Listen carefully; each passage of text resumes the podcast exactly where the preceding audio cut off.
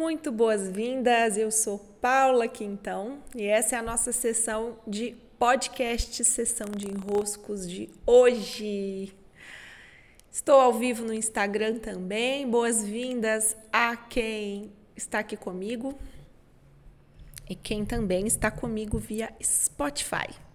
É uma regravação que eu vou fazer, podcast sobre as privações Ontem teve bastante visualização, mas algo aconteceu no meu SoundCloud e o meu áudio foi para as cucuias.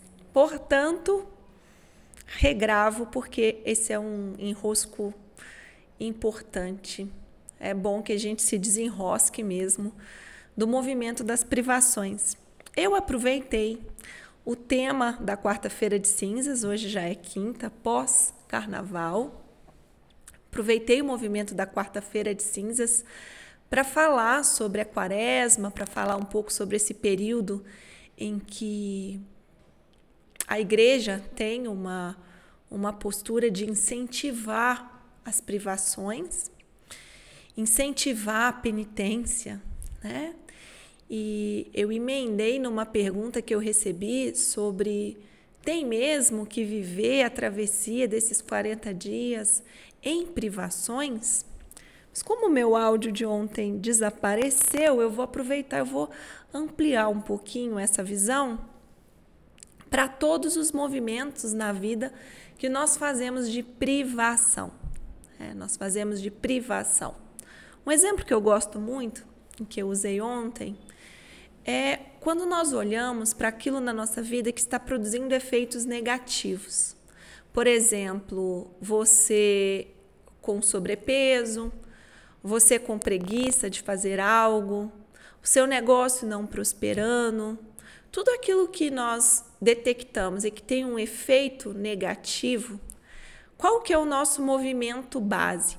Nosso movimento base é ir até aquele cenário e ver o que precisa ser alterado, é, os comportamentos que precisam ser preferencialmente excluídos. Então você pode fazer uma lista, né? Se é sobrepeso que você tem, você pode começar a fazer uma lista de então eu tenho que comer menos açúcar, então eu tenho que parar de comer car carboidrato, então eu tenho que tirar tal e tal coisa. O movimento da privação nada mais é do que você retirar algo.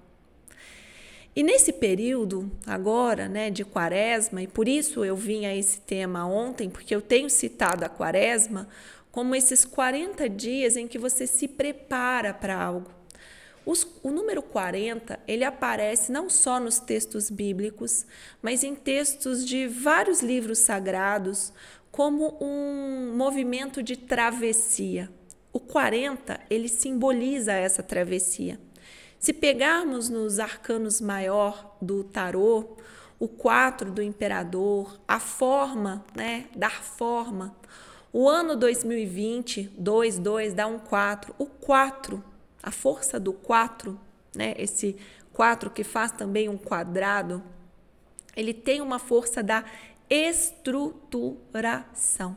Tem uma força da estruturação. Então, quando nós saímos de um lugar e vamos para outro lugar em 40 dias, esse número não é aleatório. Não é um Jesus atravessando um deserto, não são os judeus atravessando o, deser o deserto, indo até a, sabe? Não são o 40, ele não é aleatório. O 40 é um número que fala de uma ponte estruturada entre sair de um lugar e ir para um outro lugar.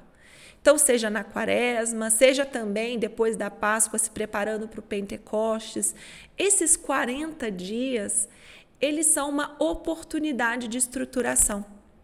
E o que acontece, e foi o, o áudio de ontem, né, o podcast de ontem, o meu reforço foi esse, de que quando a igreja, ou qualquer que seja a linha é, que você. É, qualquer efeito negativo, qualquer estruturação que você esteja olhando, e aqui no caso a igreja especificamente, te coloca em um movimento de privações para chegar a um resultado, para chegar a um outro lugar, a uma transformação, a postura é totalmente equivocada. Né? Aqui, já na minha montagem da fala, já fica quase óbvio que como que você vai estruturar um caminho, como que você vai estruturar uma ponte que te liga de um lugar a outro por meio de privações. A privação não é o elemento base desse caminho, não pode ser. Não é a privação que vai fornecer matéria-prima, não é a privação que vai fornecer energia, alimento, não é a privação que nos move de um lugar para o outro, nem a motivação de se privar.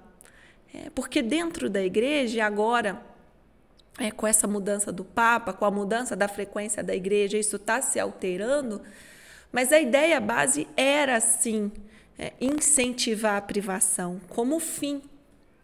É. A privação como fim, a privação não é a finalidade da coisa. A privação acontece em consequência de você ter escolhido um caminho em detrimento de outro. Mas a privação em si não é um fim. Então, por exemplo, vou voltar no argumento inicial da dieta.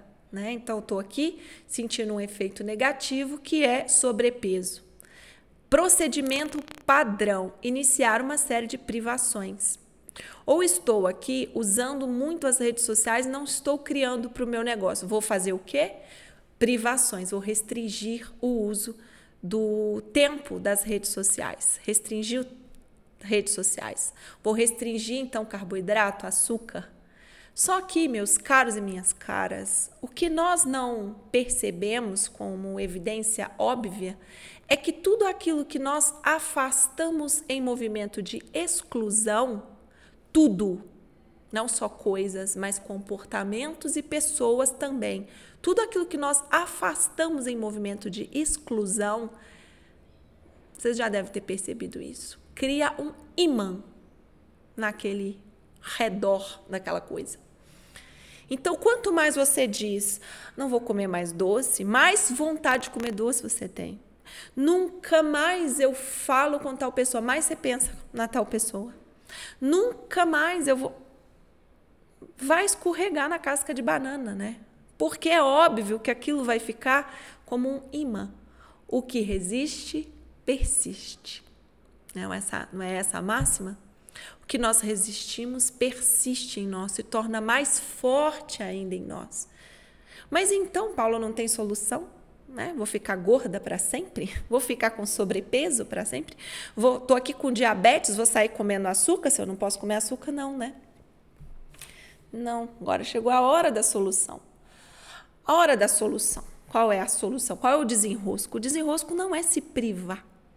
Porque o foco não pode estar na exclusão. Não pode estar no que é privado. Prive-se disso. Retire isso. O foco tem que estar no mais, tem que estar no cheio. Então, por exemplo, o equívoco, né? Quando Jesus vai e faz uma travessia de um deserto, ele não está indo lá para viver privação, para viver tentação de não sei o quê, para se lascar todo, ficar com o pé todo esturricado, né? Quando um peregrino vai atravessar o caminho de Santiago, ele não está lá para viver com pouco, para ter bolha no pé, para passar aperto, para tomar sol forte e ficar todo queimado. Não é esse o objetivo quando você faz uma travessia. É, não é esse o objetivo. O objetivo em si não é a privação. Então, o objetivo de atravessar um deserto é a expansão de uma consciência, é tomar novas forças, é construir uma ponte para um lugar que dentro de você não existe ainda ou que existe de maneira não tão estruturada. O foco tem que estar no cheio. Então, se você coloca esse mesmo Jesus para atravessar o deserto, ó Jesus, 40 dias sem comer, sem beber água, tome-lhe aí sol quente na cara, vá lá. Tá todo mundo aqui torcendo por você. Até esse Jesus não atravessa não atravessa o bendito do deserto, porque ele não está afim de atravessar o deserto inteiro para provar que consegue passar pela privação. Nós não estamos aqui para provar, nem para nos desenvolver. Eu consigo ficar sem. Que mania, bobagem. Você não consegue ficar sem e vai conseguir menos ainda ficar sem. Porque aqui não é teste de força para quem consegue ficar sem nada. O objetivo aqui é você se desenvolver numa direção, se estruturar numa direção. Então, qual é a estruturação que eu preciso? E aí eu foco no cheio. Ah, é escrever o livro? Então você não precisa retirar a rede social. Você precisa acrescentar horas que você escreve. Ah, eu, eu estou com sobrepeso. Então você não precisa retirar coisas, você precisa acrescentar coisas. É o que eu tenho percebido e cada vez mais está claro para mim que o movimento é sempre de inclusão. Incluir algo que está excluído e não excluir outro algo. Então, para o sobrepeso, e é um dos temas que eu já coloquei na mesa, né? Não é eu ficar me tirando coisas, ah, vou comer mais isso, não vou comer mais isso, não vou comer mais isso. Todos os terapeutas, psicólogos e nutricionistas da área de distúrbios alimentares, compulsão alimentar, podem dar esse testemunho junto comigo. Né? Toda exclusão gera como consequência uma compulsão. Porque é lógico, aquilo que foi excluído, uma hora volta, tende a ser reincluído.